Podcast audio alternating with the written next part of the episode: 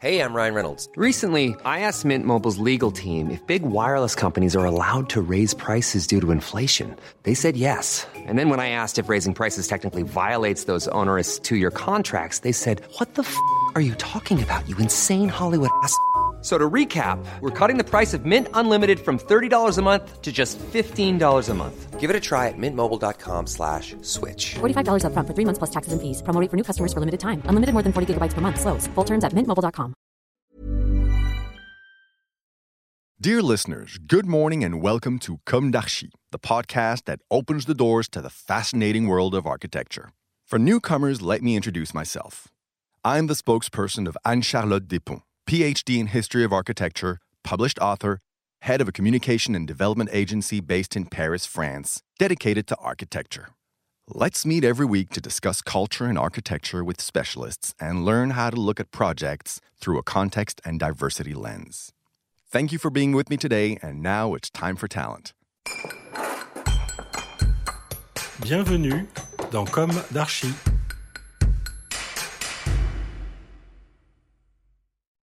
Hello, dear listeners. This is Esther on behalf of Anne Charlotte.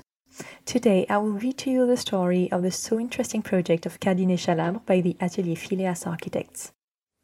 Phileas is based in Paris and works on numerous projects in Paris and the Ile-de-France region. Today, the agency is expanding throughout France and internationally. It collaborates with international agencies on competitions and iconic projects. Recently, it was in team with MAD Architects for the competition of the Olympic Aquatic Center of the 2024 OG of Paris in Saint-Denis. Effervescence of the manufacturing of the 21st century city takes place in many territories, offering a real architectural diversity in break with the great ensembles of the last century. This diversity is not an accumulation of multiple and varied productions without unity when it is part of a reflection and an approach on an urban scale with at the heart the quality of use. The Phileas office has been involved since a long time in this effervescence, settling reflection and reasoning on a metropolitan scale to better engage architecture alongside social and environmental issues. The Cardinet Chalabre Joint Development Zone, ZAC, illustrates the great ambitions of the city of Paris for a sustainable city, the stake and challenge of the 21st century. In this district of the 17th arrondissement, northwest of Paris, buildings must be at least BBC, at best positive. This voluntary spirit is in line with that of the Phileas Studio, winner in 2009 of the competition organized by the Régie Immobilière de la Ville de Paris for the development of Lot E4. The program is a student residence with 152 F1 type student housing units and one F3 type janitors housing unit built according to Habitat et Environnement Profile A standards, Option Performance, and Qualité BBC Effinergie label. A central kitchen for the production of 1,500 meals per day. 12th class multipurpose school and leisure center with HQE and F tertiary buildings certification BBC Effinergie label. The proposed program, elementary and primary school plus students' housings, called for an architectural language able to claim its peculiarity and its unity. Very young children learning to walk into their schooling and young adults who choose to go on studies. It also has to ensure the protection of the children under the responsibility of the teaching team. We really talk about innovation. We have implanted HoloDAT and improved our building in order to offer it an original morphology conducive to transitions, scale transition, urban transition, and generational transition. Scale transition with intermittent volumes, rather high for the students, low and familiar for the school, in order to ease the use of the school as a knowing building appreciated with one glimpse by its young users transition for the views with a facade in front of the park measuring with the Ibis Hotel and a facade on the street ending with a friendly and dynamic totem. This replies to the other park front, one of the impressive Parisian and Haussmannian skyline below the railways. This contemporary graphic and playful building, compact as well as well spaced, is showing the aging transitions. Below, the school and youth center are separated by the playground and linked by a footbridge. The facades are made of grass walls and terracotta. The roofs are as well covered with grass and solar panels. On top, the two blocks for students, one long and one small tower, linked by a footbridge with the only hall on the park front. Sunshine on the facades and for the playground all over the year is one of the duties of this project. Most of the rooms are positioned south or southeast with no building opposite, a large view of the park, and this choice makes sure that we enjoy maximum of the solar contributions. Urban Landmark The facades illustrate the multiple transitions of the project, monumental and pedestrian scale, children and young adults, the nature of the park, and the density of the city. The same terracotta brick cladding adorns the ensemble, but the different colors, green at the base in harmony with the green roofs and brown gray in the heights, make the distribution of the programs readable. The corner location of the project makes it an urban landmark identifiable on two scales. For pedestrians, a totem is the marker of the park entrance. On a metropolitan scale, it is a student housing that stands out and situates the building. The operation takes up the challenge of the cohabitation of scales and uses, giving each its place, its volume, and its image.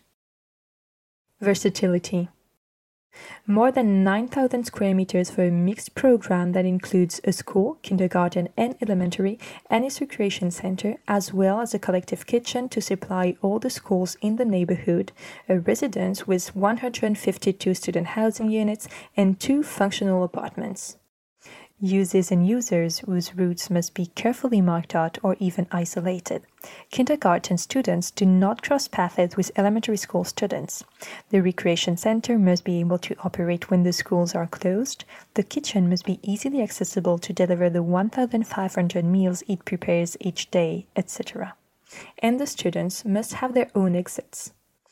Bordered by Martin Luther King Park on one side, the rectangular plot ends on a point. The imposing Ibis Hotel next door could have confined the project. On the contrary, it rises to 11 levels to reach its height and provide the neighborhood with a new landmark. The public programs are distributed in a bay that brings together the collective canteen in the basement and from the first floor, the leisure center and the two schools in two separate volumes. The heart of the block houses the school's courtyards on which the recreation center is open. The nursery school on the street side has only two levels, while the elementary school at the back of the block had three.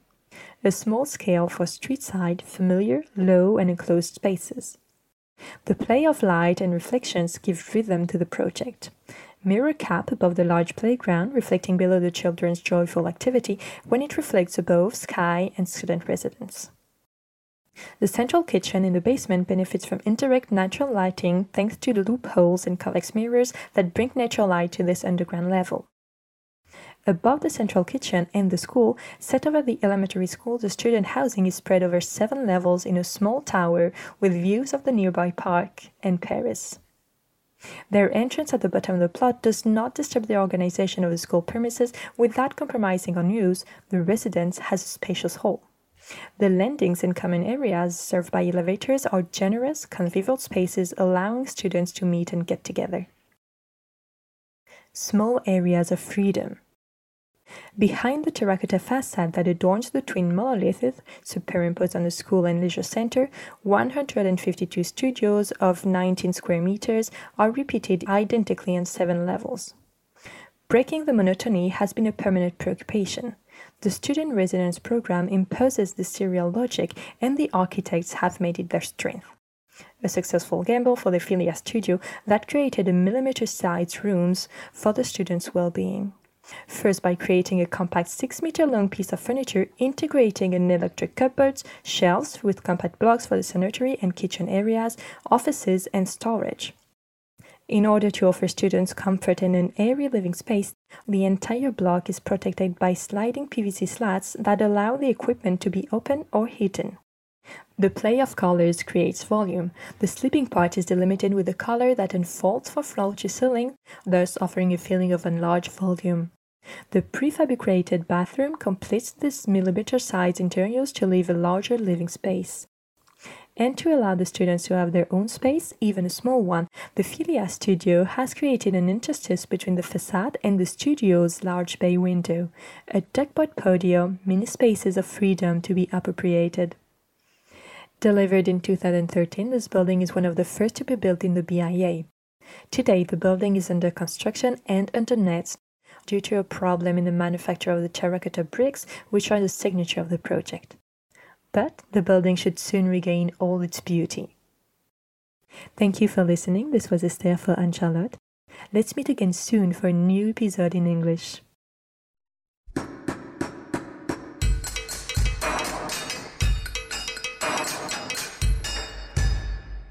Thank you for listening. Don't forget to tune in to our previous content on Instagram at Comme d'Archi Podcast. If you like it, make sure to promote the podcast by giving it five stars on Apple Podcast and adding a comment, or on any of your favorite podcast platforms. And don't forget to subscribe and listen to all of our episodes for free. See you soon, and until then, take care of yourself. When you make decisions for your company, you look for the no brainers. And if you have a lot of mailing to do, stamps.com is the ultimate no brainer. It streamlines your processes to make your business more efficient, which makes you less busy. Mail checks, invoices, legal documents, and everything you need to keep your business running with stamps.com. Seamlessly connect with every major marketplace and shopping cart. Schedule package pickups and see your cheapest and fastest shipping options from different carriers. With rates up to 89% off USPS and UPS rates. And with the stamps.com mobile app, you can take care of mailing and shipping wherever you are. Make the same no-brainer decision as over 1 million other businesses with stamps.com. Sign up with code program for a 4-week trial plus free postage and a free digital scale. No long-term commitments or contracts. That's stamps.com. Code program.